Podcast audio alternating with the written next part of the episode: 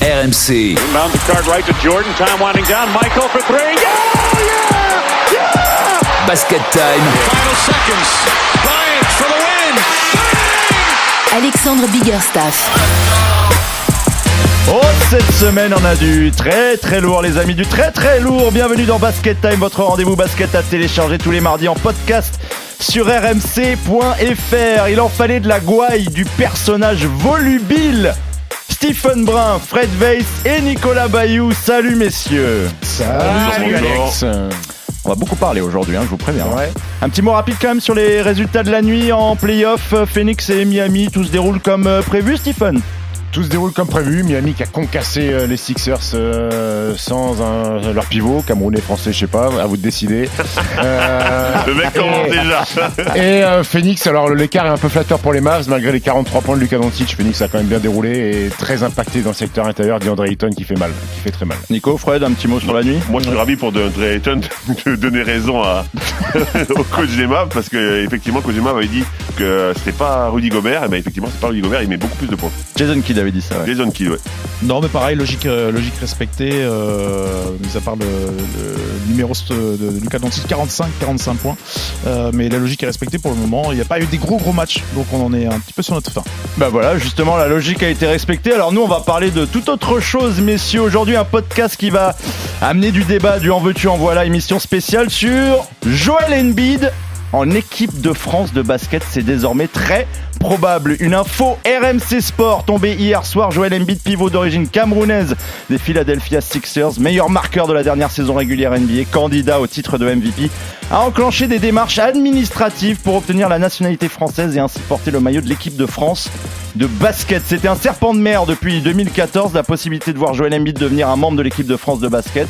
Moins de dix ans plus tard, semble cette fois-ci très réel. Situation délicate ou idéale.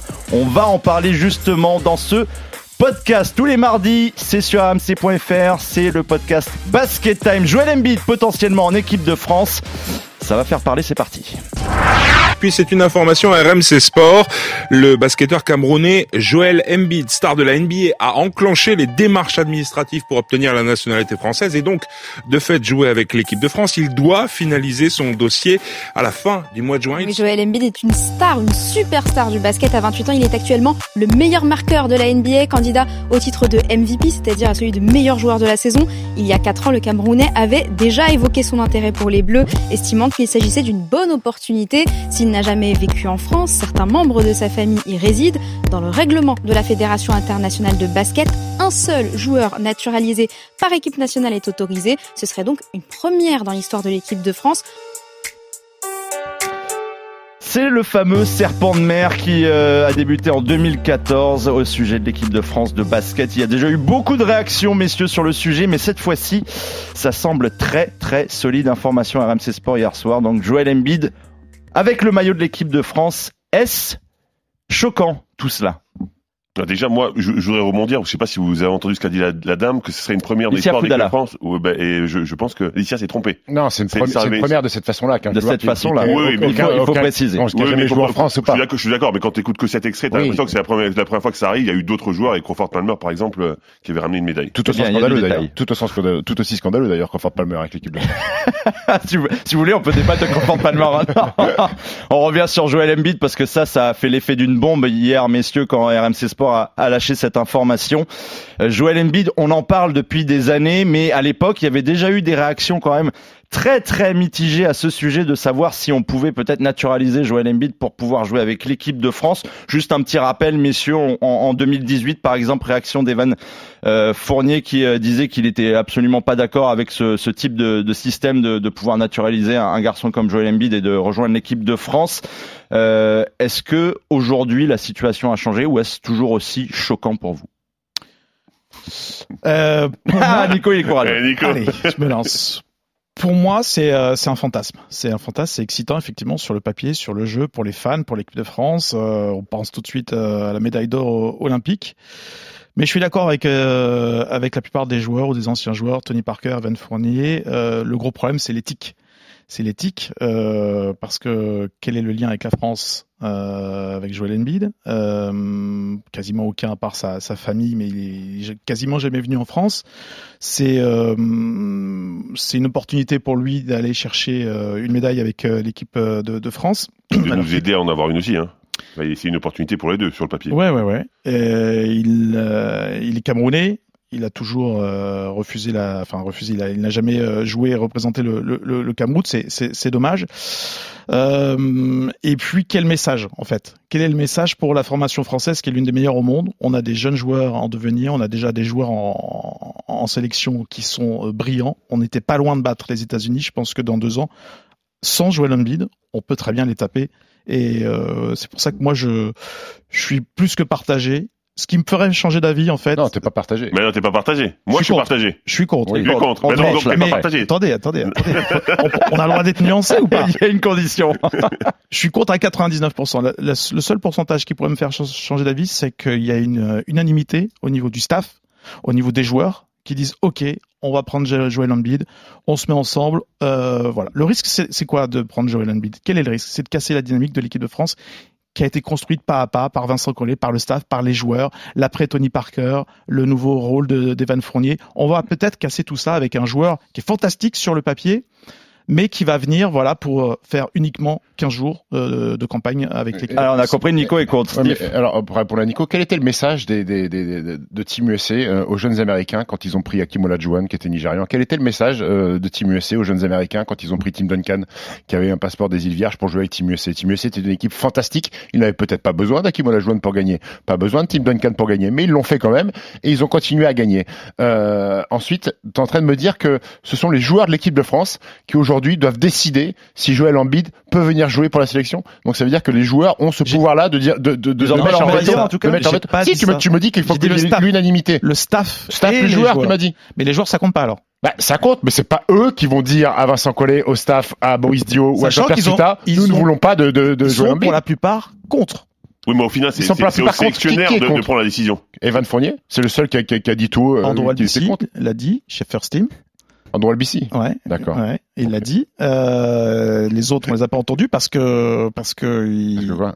ben, parce qu'ils ont peut-être pas envie d'en parler. Moi, je sais qu'il y en a d'autres qui sont très contents que Joël Embiid arrive et qui Steve, sont euh, que partie intégrante de l'équipe de France. Est-ce que toi, tu as d'autres arguments de ton côté? Est-ce que tu Alors, es alors, pour alors déjà, euh, justement alors Joel déjà, Embiid dans l'équipe de Déjà, il France? faut établir une chose qui est très importante, c'est que jamais la Fédération française de basket, que ce soit Jean-Pierre Souta ou Boris Dio, ne sont allés taper à la porte de Joël Embiid pour lui dire viens jouer avec nous. Les fameuses c'est- discussions de 2014, Boris qui va voir, ça c'est ça c'est Ça a été une démarche euh, euh, spontanée de Joël Embiid qui s'est rapproché de l'équipe de France. Nous, on n'a jamais, jamais été demandeur. C'est une démarche personnelle, la naturalisation de, de française de Joël Embiid. Elle vient de lui. Là, on peut pas aller à l'encontre de ça. Si jamais il devient français, il devient sélectionnable. Ça serait quand même idiot de fermer les yeux sur Joël Embiid qui, qui, qui peut euh, aider, aider l'équipe de France.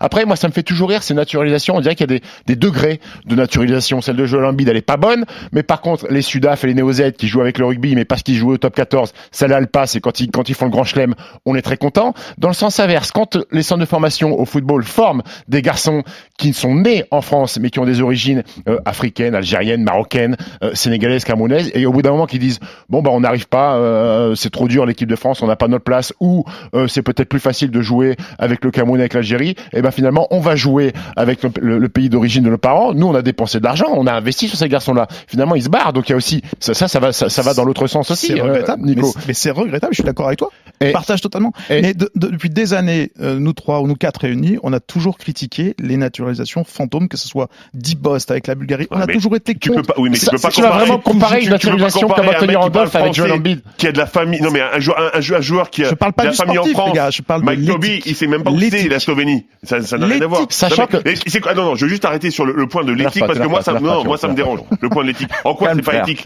C'est, en quoi c'est pas éthique de respecter la, la loi? La loi, c'est, il a le droit de demander son passeport. Il obtient son passeport, il est français. En quoi c'est pas éthique? C'est légal, c'est totalement légal. Non, mais mais tu as en- le droit. En quoi T'as c'est pas éthique de, de respecter la loi? est-ce que En je quoi peux répondre ou pas? Oui, mais je veux savoir. Ben, parce que tu as des joueurs français. On est l'une des meilleures formations au monde qui tu enlèves Qui tu enlèves Non, mais ça, c'est pas la question. Bah, les, si, tics Nico. voudraient dire qu'on fait quelque chose d'illégal. En quoi c'est illégal C'est- Non, c'est- non, à un l'éthique moment donné, l'équipe de France, c'est il y a un problème de concurrence, Nico. À un moment donné, si il y a est un français, mec, il est sélectionnable. si il est français, il est sélectionnable et que ce mec est plus fort que d'autres, ça arrive dans tous les sports. Combien de mecs restent à la porte pour de l'équipe de France avec la Didier Deschamps?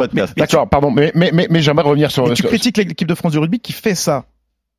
Mais non, mais personne les critique. Oui, Personne- sauf que personne sauf les critique. rejoins, Alors, oui, mais personne toi, les critique ça. d'accord avec Un, un Winnie Antonio, un Paul Villemc, un Bernard Leroux, tout le monde est content. On fait le grand chelem, ils sont sur le Une terrain, c'est question magnifique. qui ressort par rapport à ça, messieurs, c'est que le problème, c'est qu'on on voit souvent des naturalisations parce que les mecs sont venus en France pour jouer. Donc au moment où ils se font naturaliser, ils sont, ils ont quelque chose en rapport avec la culture française. ils ont habitent en Je, je France. suis d'accord avec toi, sauf que Joël Embiid, c'est quoi? C'est c'est deux mois de vacances en France dans son dans son dans Oui, sa vie oui, et des parents qui ont fait des allers-retours de Bien- temps bien- en temps. C'est peut-être ça qui pose problème au final. ça pose problème. Moi, ce qui me pose moins problème, et, et- et c'est que Joël Embiid parle français. Quand je vois une Bria Hartley qu'on a naturalisée parce qu'elle avait soi-disant de la famille en France et qu'elle arrive dans le groupe France et qu'elle est pas capable de piper un mot français, moi je trouve ça plus choquant qu'un garçon comme Joël Embiid qui maîtrise la langue euh, de, de, de, de Molière à, On est- on à- est- à merveille. On est plus proche du cas Sergi Baca à l'époque qui euh, rejoint l'Espagne parce qu'il jouait là-bas vous- que vous- vous vous euh, rendez compte que Randolph avec la Ah, mais Slovénie. en à fait. voir, bien sûr. Vous vous rendez compte que ce problème d'éthique, quand tu parles des D-Bost, des, des Shane Larkin avec la Turquie, euh, des Beau Makaleb à l'époque avec la Macédoine, on leur a donné un passeport parce que eux aussi, ça leur permettait aussi d'avoir une plus grande valeur marchande De sur le championnat. On, on les a payés pour venir Bien en sûr, mais, aujourd'hui, avoir, avoir- ça, hein. avoir un passeport, avoir un passeport Bosman était aussi bénéfique pour les garçons. Joël Embiid aujourd'hui- aujourd'hui avoir un passeport Comme français européen. ne va rien lui apporter euh, en, Ça peut en- peut-être lui enlever s'il sportive. s'il réside un peu trop longtemps en France, il va, il va sacrément payer les impôts. Euh, Exactement. Et, et- et cette éthique-là, ok, nous on a toujours l'équipe de France, ça a toujours été la morale. Euh, on n'a jamais jamais voulu euh, bazarder des matchs de poule pour choisir nos adversaires. On s'est fait poutrer. On n'a jamais voulu naturaliser des gros joueurs, mais on se faisait poutrer par Ibaka qui joue avec On l'Espagne. On, fait- s'est fait poutrer par Mirotic. Euh, euh, la Slovénie a été championne d'Europe. Nous on a toujours été les élèves irréprochables, Non. mais en se faisant poutrer systématiquement. Non, si, si, si, faut- c'est vrai. Oui, mais C'est on a naturalisé. avoir une belle formation là justement. On a naturalisé, c'était une autre époque. On a naturalisé des, des joueurs parce qu'on n'avait pas de grands, parce qu'on n'avait pas de, de scoreurs à a, une il y a- il y a époque. plein de noms, Tarek Kirksey, etc. Il y a une longue Ouais, liste alors, hein, je, je suis de. désolé, moi j'ai un Dans exemple les années concret 80. de joueurs qu'on a naturalisés pour rien. Dwayne Schulten, une sélection. une sélection. Le mec n'a servi à rien. Ah, C'était un très bon joueur, hein, mais il était pas meilleur que les joueurs français. Belle petite main gauche. Et pourtant, oui, bon, bon joueur. Il y a- il y a franchement, eu plus souvent dire. des Américains dans l'histoire qui, qui jouaient, euh, qui sont arrivés pour jouer en Pro A et tout. C'était un petit peu le, le système. euh, Il y avait la règle des trois ans où, euh, à partir du moment où ils habitaient trois ans en France, ils Oui, pouvaient être naturalisés. souvent des Américains qui Ouais, avaient je, je quelques années dans le championnat de il- France. il- la plupart parlaient pas français.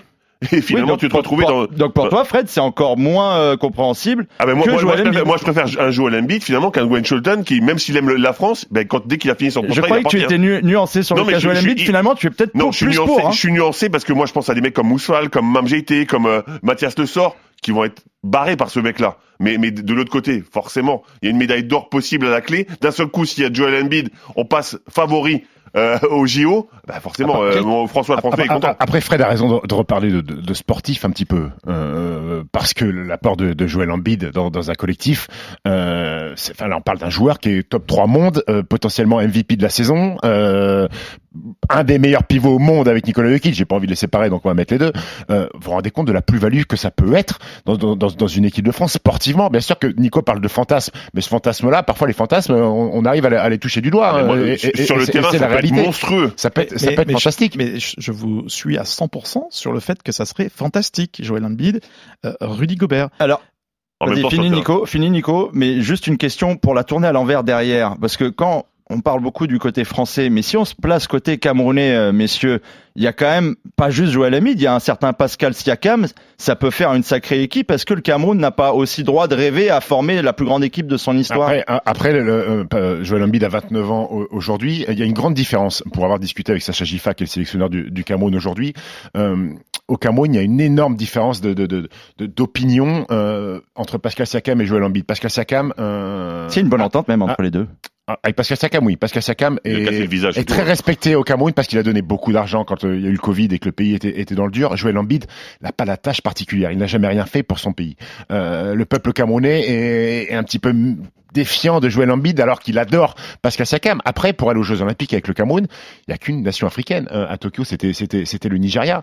Euh, et pour se qualifier, c'est l'enfer. Est-ce que Siakam et Embiid sont capables d'être dans les bonnes périodes pour qualifier fait Cameroun aussi? Non, non, mais c'est même pire. Il a quand même le droit de choisir ce qu'il a envie de faire, quand même, Joel Embiid. S'il a envie de. Oui, de- non, mais- de- non, mais- de non, mais- le non, mais là, on navigue le entre droit de le beaucoup de faire. zones, il est un peu américain, un peu camerounais ce que et je veux dire, peut-être c'est si lui dit j'ai envie d'être français, monde, l'État hein. français lui octroie ce droit, Pourquoi il aurait pas le droit de faire ce qu'il veut Après, là, il change aussi d'avis. En 2018, j'ai j'ai repris une phrase. Si j'ai un choix à faire, il a dit, ce sera le Cameroun en premier. Donc là, il change les Jeux Olympiques, ils arrivent parce y a une opportunité. Oui, c'est c'est C'est intéressant ce que tu soulignes, Nico, parce que il, il choisit le Cameroun à l'époque, mais je crois que le fond du problème, messieurs, c'est qu'il était prêt à disposer à rejoindre le Cameroun, sauf qu'il a peut-être pas assez aussi de garantie vis-à-vis de ses tenants financiers avec Philadelphie. C'était ça où je voulais en Ouais. venir. Euh, euh, Est-ce que la sélection camerounaise, et là je pose la question, c'est pas du tout une affirmation et, et un mépris par rapport par rapport à la fédération camerounaise de basket. Est-ce que est-ce que ce, ce, ce pays-là est capable euh, d'accueillir un garçon comme Joel Embiid et Pascal Siakam en termes d'assurance On sait que ça coûte cher.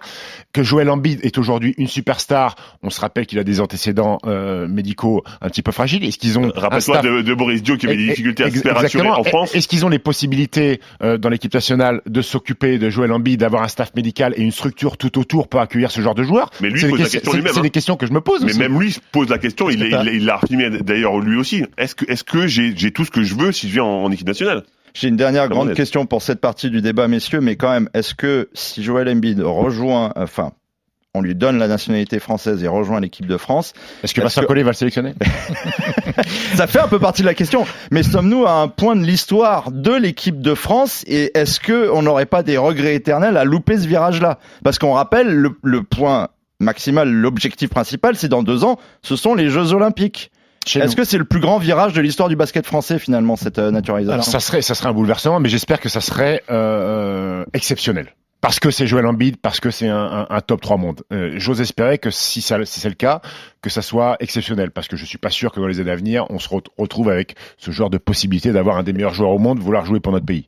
Voilà. Toi, il ferait que les jeux et, après Coupe du ça- Monde. Voilà, est-ce que c'est un Coupe du one Monde. shot aussi Coupe du Monde c'est- c'est un 2023, peu- c'est un peu Coupe du. Monde 2023, Jeux Olympiques 2024. J'ose espérer que ça, ça, ça- ça soit pour cette doublette-là. Tu parlais, du- tu parlais du, du sportif qui, est- qui est le centre de, de, de la question. Pour moi, est-ce que c'est pas un aveu de faiblesse de se dire on n'est pas capable d'être champion olympique euh, sans lui, sans Joel Embiid, alors qu'on a des joueurs Et qu'on était en finale. Qui ont tapé les Américains, c'était certes au premier match, mais ils sont capables de gagner maintenant, et qu'on a des joueurs qui sont capables de, de les battre euh, en finale. On, on le sait, on n'a pas perdu la finale de, de peu, on va progresser. On a des joueurs en, en devenir euh, comme euh, Victor Wembanyama, comme les Américains vont pas progresser, Nico?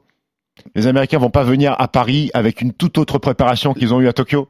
Je, je, je sais pas, mais l'écart, l'écart, il, se réduit euh, d'Olympiade Et on va pouvoir parler du sportif encore un peu plus dans la deuxième partie. Messieurs, c'est l'info RMC Sport de la soirée hier. Joel Embiid a entrepris les démarches administratives pour obtenir la nationalité française. Maintenant, il est temps de jouer au sélectionneur.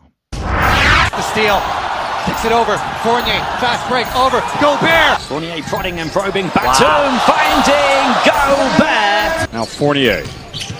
He's kind of assumed that scoring leader role that you talked about and comes out and makes the first basket of the game. Coffee to Batum. Catch and shoot three, and he knocks it in. First three for Batum, the 11th for the Clippers. Poirier far side to Colo for three. I imagine all the people playing for Vincent Collet. Fred, est-ce que si je te dis Embiid, gagné, Gobert, t'as gagné un jingle. euh, je pense. Wembanyama, je pense. Gobert, Embiid, Wembanyama, Nico en faisait allusion il y a quelques secondes. Ça, c'est ça, c'est toi, l'ancien l'ancien pivot, ce front court là. Est-ce qu'on n'est pas les, les rois du monde? Non mais c'est c'est fantastique d'imaginer ça. Moi, je, je serais presque jouer Victor en poste 3 sur ce sur ce front court là. Euh, non non, honnêtement c'est Peut-être le incroyable. casse-tête de Vincent Collet. Pe- Peut-être le casse-tête de Vincent Collet, mais mais ju- juste pour rebondir sur sur ce qu'on disait tout à l'heure, effectivement il y a des choix à faire, mais ces choix ils doivent être pris en connaissance de cause. Effectivement, il y a un risque de blesser, de froisser certains joueurs français, mais si le coach de l'équipe de France décide qu'il pense que l'apport de Joel Embiid vaut ça, eh ben il faut qu'il l'assume jusqu'au bout et pourquoi pas. Donc euh, moi moi je rêve de se rendre courte, encore une fois, au détriment de, de joueurs que j'adore. Stephen, le 5 majeur de l'équipe de France si jamais euh, Joël Embiid était sélectionné. En 2024 Pour Paris Même- 2024 Même 2023 s'il vient plus tôt. la- la Coupe du Monde, écoute, moi je partirais sur. euh, alors là, c'est- c'est c'est vraiment des, des, des, des prédictions. Ah oui, là on est dans Voilà, l'imaginaire. Vraiment dans, dans, La science-fiction même. dans, dans la La science-fiction. Je partirais sur un 5 majeur Théo Malédon euh, à la main, Evan Fournier, Nico Batum, Joël Embiid et, Rudy Gobert.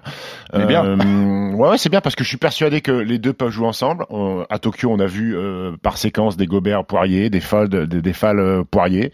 Euh, et quand on connaît la capacité de Joël Embiid à jouer face au cercle, euh, à avoir une qualité de passe sur du post-up, ils vont être obligés de venir doubler au triplé, sinon ils vont en prendre 50. Donc à l'opposé, Evan Fournier, il va avoir des tirs à trois points dans, dans un fauteuil. Donc je Qui, pense qui que obtient deux- le ballon en fin de match?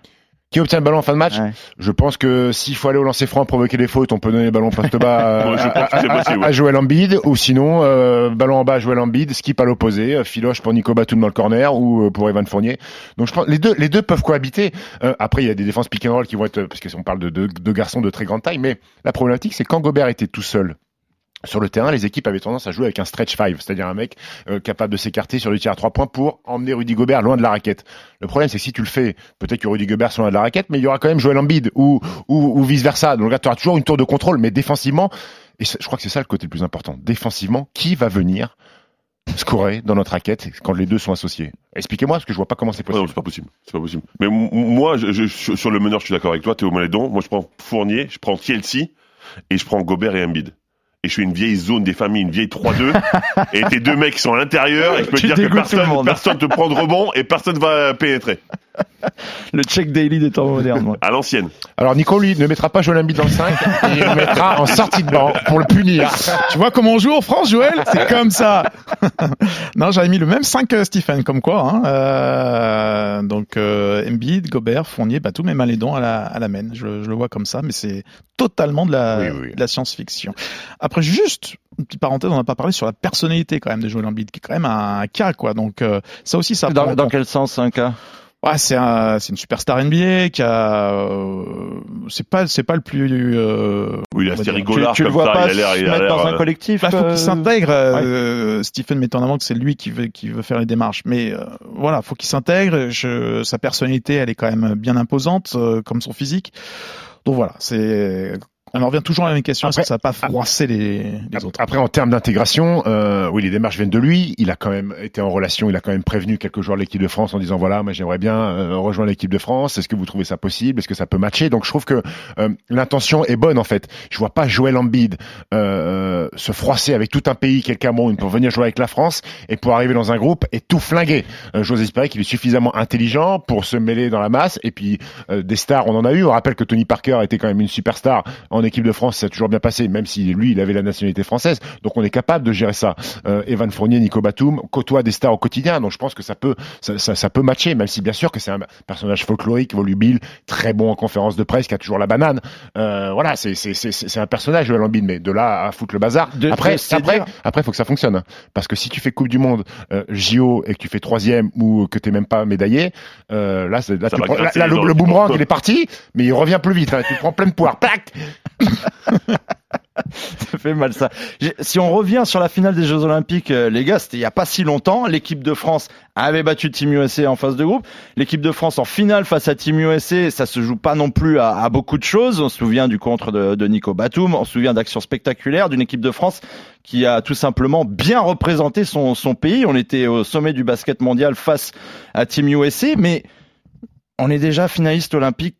Est-ce que franchement, Joël Embiid en plus, ça va, ça va nous faire un coup de boost à ce point-là? Tu changes de statut complètement. Tu changes de statut À- complètement. Au point d'être favori devant Oh, Team pour, USA pour moi, t'es favori. Tu deviens favori coup. Pour, pour moi, oui. On est meilleur que Team USA sur le Ben, papier. ben, étant donné que ce, que ce que tu viens de dire, tu viens de me dire que on les a battus en phase de poule, qu'on a été proche en finale, Dans la et, continuité, ok. et t'intègres le meilleur, voire le deuxième meilleur, ça, ça, ça discute, pivot du monde. Joueur même presque. Oui, joueur du, oui, oui, mais, mais, mais en plus, ah, ah, je, je parlais vraiment spécifiquement à son poste. C'est-à-dire qu'en plus, ce que ne t'apporte pas Rudy Gobert, c'est-à-dire que Rudy Gobert, c'est un mur défensif, c'est c'est une évidence, mais offensivement, c'est peut-être pas un point de fixation énorme, mais t'as ça en plus, favori pour moi. Stéphane ah, favori, ça veut dire qu'on pourrait pas, euh, si on ramène pas la médaille d'or, euh, Ah, si- Avec si- Joel Embiid, si- c'est un échec si- total. Si tu prends Joel Embiid et que tu l'intègres dans l'équipe, euh, le, le seul et unique objectif, c'est d'être sur la plus haute marche du podium euh, à Paris 2024. Sinon, c'est un échec, clairement.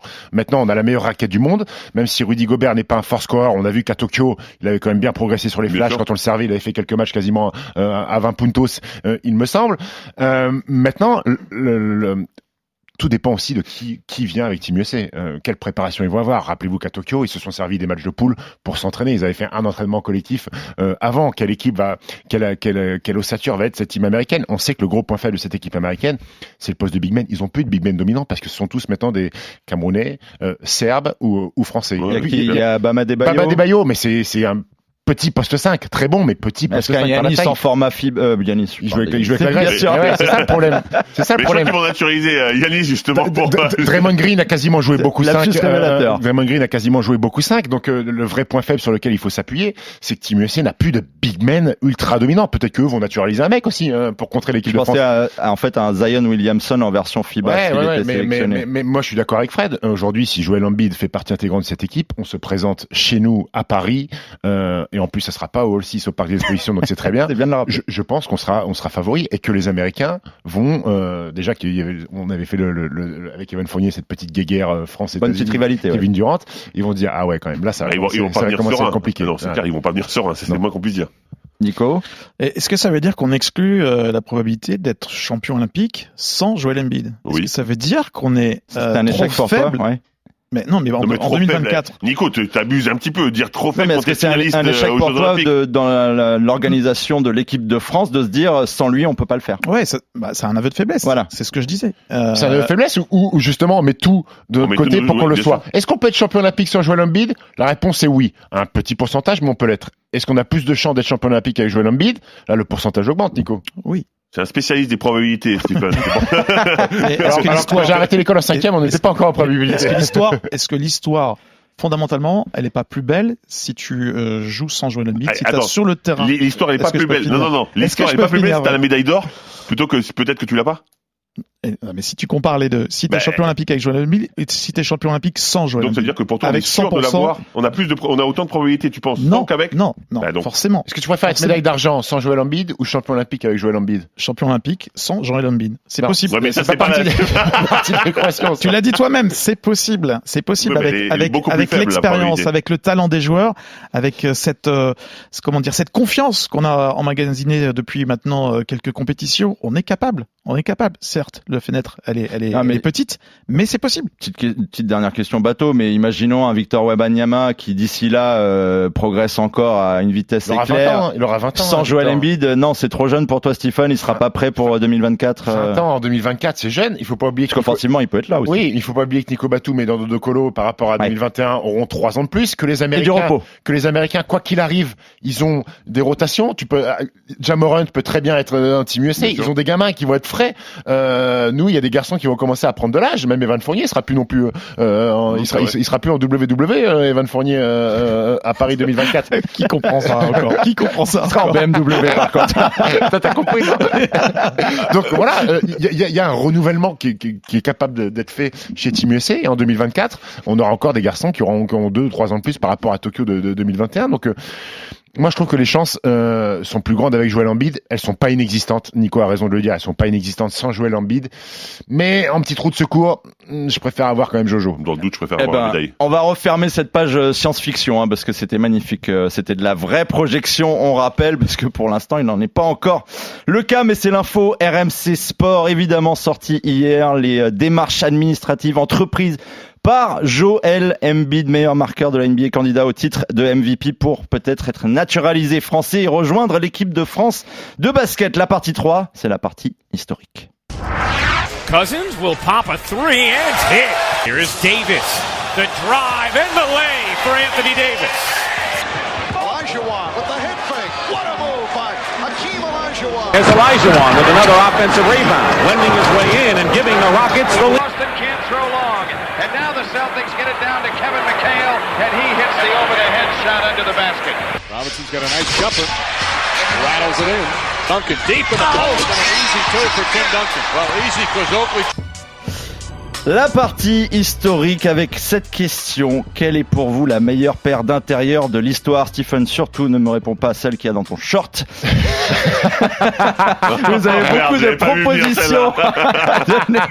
Chicago Bulls, baby.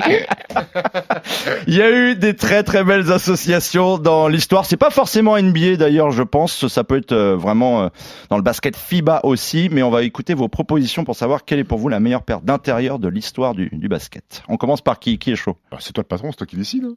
Ouais, fermez les yeux. Allez hop, on commence par toi. On commence par moi. Euh, bah, écoute, moi je suis pas parti en NBA, euh, mais j'ai pris deux garçons qui ont évolué en NBA, mais qui a fait beaucoup de mal à la France, c'est les frères Gasol, euh, avec cette équipe d'Espagne, champion du monde 2006 au Japon, euh, deux fois vainqueur de l'Euro 2009-2011, vice-champion olympique 2008 et, et 2012. Pour moi, c'est la meilleure doublette basket FIBA all-time.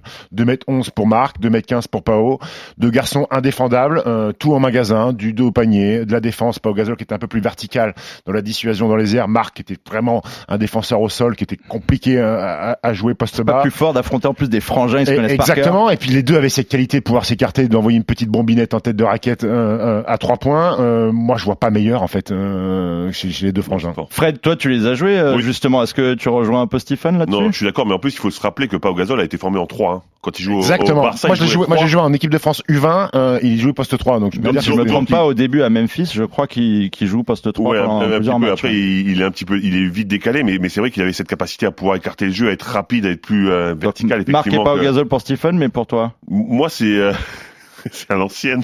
Pourquoi tu rigoles Il assume, il assume Non. absolument. non, il assume beaucoup moins. Non, c'est Makel et, et, et Paris, en fait. Euh, Ah. c'est, Celtics euh, pas, des, années 80. Non, non, c'est Une équipe que t'as beaucoup Ah, vu jouer, ouais. c'est une équipe que. Alors, Alors tu les as affrontés, mais quelle était leur qualité euh, non, non, mais en fait, c'était deux joueurs incroyables. En fait, en 80, euh, il y a Larry Bird qui est déjà au Celtics. Et, euh, et, et Boston qui, qui fait des, du business avec Golden State pour récupérer euh, le troisième choix de la draft en donnant le premier et le, et le treizième. Et donc, il récupère Paris grâce à ça. Et il récupère McHale. Hein. C'est compliqué. Euh, c'est un joueur fantastique. Franchement, pour moi, c'est un Kevin Garnett à- avant l'heure, capable de, de faire des turnarounds, d'être vraiment très très long. Et les deux se complétaient très les, bien les aussi. deux se complétaient magnifiquement bien. On, on parle de, des trois en, en comptant le Bird comme le meilleur front de court de l'histoire de la NBA parce que franchement c'était tellement complémentaire, tellement fort. C'est quoi qui les caractérisait vraiment? Ben, ju- justement, il y en avait un qui était plus solide, plus, plus rebondeur, plus proche du cercle, et McHale qui était vraiment capable de faire plein de choses, de jouer. Je te dis, pour moi, c'est un Kevin Garnett de, de l'époque. Donc euh, vraiment, vraiment capable de faire plein de choses. Donc à, à ces, ces, ces trois joueurs, donc j'inclus euh, Larry Bird, hein, il y a trois titres. 81, 84, 86 et euh, deux finales, 85 contre les Lakers et 87 contre Houston. Euh, mais moi, ce qui m'intéresse, c'est l'anecdote que j'ai sur McHale. McHale, en fait, au début, il veut pas signer euh, aux Celtics quand il est drafté. Il dit qu'il menace même d'aller euh, en Italie. Finalement, il signe un, peu euh, difficilement, mais il signe. Au bout de trois ans, il veut se rebarrer. Et là, New York lui fait signer un pré-contrat. Et euh, les Celtics disent bah, attendez, qu'est-ce que vous faites? Et donc ils signent les Celtics signent trois joueurs de, des Knicks pour mettre la pression. Et finalement, tout le monde revient en arrière et McHale reste à, à Boston et il signe euh, le quatrième plus gros contrat de l'histoire à l'époque. Un million de dollars, un million de dollars par saison. C'est-à-dire que ce que prennent maintenant les mecs par euh, demi-heure. Et pour la petite anecdote, ensuite, après avoir signé ce contrat, Kevin McHale demande la naturalisation française pour jouer avec l'équipe de France. Elle lui a été refusée parce que Nico Bayou, à cette époque-là, était dans les instances de la Fédé, il a dit, il est hors de Non question. Il n'y a rien de français chez Kevin McHale. Nico, toi, c'est un peu plus au sud, je crois. Ouais, alors ma plus belle paire vient en partie des îles Vierges. Ah ouais. Ça, c'est fort. Bravo, Nico. Bravo. Alors là, Vous, euh, vous m'avez suivi, euh, c'est la doublette des, des Spurs, euh, David Robinson et, euh, et Tim Duncan. C'est vrai qu'il y avait un avant et un après euh, Spurs euh, avec l'arrivée de, de David Robinson en 1987. C'était assez vieux, numéro un de la draft, et puis il fait passer la, la franchise texane euh, dans un autre statut. Hein, ils font les playoffs. Mais ce qui va tout changer, c'est euh, l'année d'avant le l'arrivée de Tim Duncan, c'est-à-dire que les David Robinson se blesse, il passe de 50 à, à 59 victoires, je crois, à 20 à 20 victoires, et ils tiennent, euh, ils obtiennent le grand, le gros lot à, à la draft puisqu'ils euh, ils récupèrent le choix numéro 1 grâce à cette mauvaise saison. Tim Ils ont été accusés, ils ont été accusés d'avoir vendu la saison exprès. hein. Ouais, ouais, et, et, euh, comme comme d'autres. Hein. Et donc ils se retrouvent avec les, les, les deux Twin Towers des, des, des Spurs, euh, avec euh, 2 mètres 11 pour Duncan, 2 mètres 16 pour pour Robinson. Ils vont gagner un premier titre euh, en 99. Euh, David Robinson est en fin de carrière, mais c'est quand même encore 15 points, 10 rebonds. Tim Duncan euh, commence à, à monter dans les statistiques, 23 points, 12 rebonds. Et euh, il y aura donc deux titres, deux titres pour euh, pour ce- cette doublette, 99 et, et 2003. Et puis ensuite il y aura Tim Duncan qui va être considéré comme le meilleur ailier fort intérieur euh, de, de NBA. C'était une belle une belle petite doublette d'intérieur. est-ce qu'on a oublié d'autres duos, euh, messieurs? Parce qu'on parlait d'Akim Olajuwon tout à l'heure. Il y avait Ralph Thompson Ralph avec Thompson, lui. ouais. Il y avait Constantin Popa et Georges Murezan. Bien sûr. Attends, 2m22, 2m30. Que tu as joué également, voilà. Oui, oui, oui Voilà. mais incroyable. Enfin, c'est- ça doit être la plus grande doublette de l'histoire. En La plus grande 2024, terre, ouais. en 2024, il y aura Mustafa Fall et Victor Wembanyama en finale des Jeux Olympiques contre USA. Ouais, mais sur le banc, parce que c'est Joël Embiid qui, euh, qui, qui va terminer, qui va terminer le match. On va envoyer une équipe A et une équipe B en fait au final, c'est ça. Pas C'est d'autres. possible. euh, il y avait, euh, alors c'est pas considéré comme il y avait Pippen, Rodman euh, aux Bulls qui ont été considérés un Oui, un peu peu. comme euh, un front de court. Après, je crois qu'il y a eu Weston Sled et un autre joueur, je me rappelle plus son nom. Euh, Il y avait Shaq et euh, Morning, pas, pas très longtemps, mais Ouais, euh, Sur, la, sur la fin aussi. il y a eu des belles doublettes hein, inside. Maintenant, ça, ça, ça se fait un peu plus rare. Maintenant, il y en a qu'un, mais euh, rare- rarement un deuxième. Très bien. On vous rappelle Basket Time podcast à télécharger sur rmc.fr tous les mardis. La partie la dernière, c'est celle du quiz. Dans un match de finale NBA, c'est Scottie Pippen Ah ouais, absolument. La chatte qu'il a. Et Justin Holiday avec Indiana donc. Jamais en vacances, euh, Justin. Jamais. jamais. Et alors là, je vous propose quelque chose. Guys, come on, help me. What are we doing here? je me remets jamais de cette fois. Alors, messieurs, je vous propose aujourd'hui, c'était pas, c'était pas très très simple, mais un, un super pot pourri euh, sur un petit peu d'actu, mais euh, mais ça va être compliqué quand même. Est-ce qu'on démarre par le plus difficile ou le plus facile? Le plus difficile. Le plus difficile. Moi, J'aurais dit l'inverse, moi. J'adore. Démerde-toi avec ça. Très bien. Bon, alors ça va être un petit qui suis-je? Avec euh, en rapport bien sûr l'actualité sur la naturalisation, etc. Alors, écoutez bien. J'en ai vu des records. Ma voix était reconnaissable parmi tant d'autres. Barry White. Oh là là, ça dégaine très très vite. Le mec qui a rongé tous les joueurs naturalisés français des À années voir. 60. Barry Mais White. oui, j'ai fait partie du gratin de la musique le tour en arrivant à Vichy en 1970. J'ai porté le maillot bleu à 43 C'est pas reprises. le même, hein. Cela fait peut-être beaucoup hein, pour une seule et même personne. Alors pour être honnête, tout est vrai. À partir de Vichy, le reste c'était à s'y méprendre. Effectivement, l'homonyme Barry White, c'est. Euh, My everything. tu, tu l'as joué lui aussi? Barry White, le chanteur, oui. en battle de, de danse. Voilà, Barry White qui faisait partie Bravo. des nombreux Américains dont on a parlé tout à l'heure qui ont été naturalisés euh, français par la suite. Il est chaud, hein. Il- Comme il, Il- était il est prêt. très là. chaud. Je pense que c'est c'est un petit Tu, tu rappel vois, pour tu l'as chauffé maintenant et Vas-y, envoie ton George Brothers. Envoie ton Bob Wims. Combien, messieurs, de Camerounais ont évolué en NBA en plus de Joel Embiid? Citez-moi le nombre et les noms. Siakam, Lucas, Mba Abouté. J'en ai deux. Il en manque combien? Euh, Boniface Ndong. Il a Non, joué en Sénégal, non, Sénégal, Sénégal, Boniface. Sénégal, Ouais. Sénégal, Boniface, pardon. Euh, si, si, c'est Sénégal. On a, on a Siakam, Mba Amouté, Joel Embiid. Joel Embiid. Euh, Combien vous pensez qu'il y en a à aller à 5 près? À, à 5 cinq près, c'est- ouais, à donc on cinq est loin près. quand même là. 7. Non, il en reste plus beaucoup, je crois. Ah, Il en reste plus beaucoup. Il en reste deux ou un.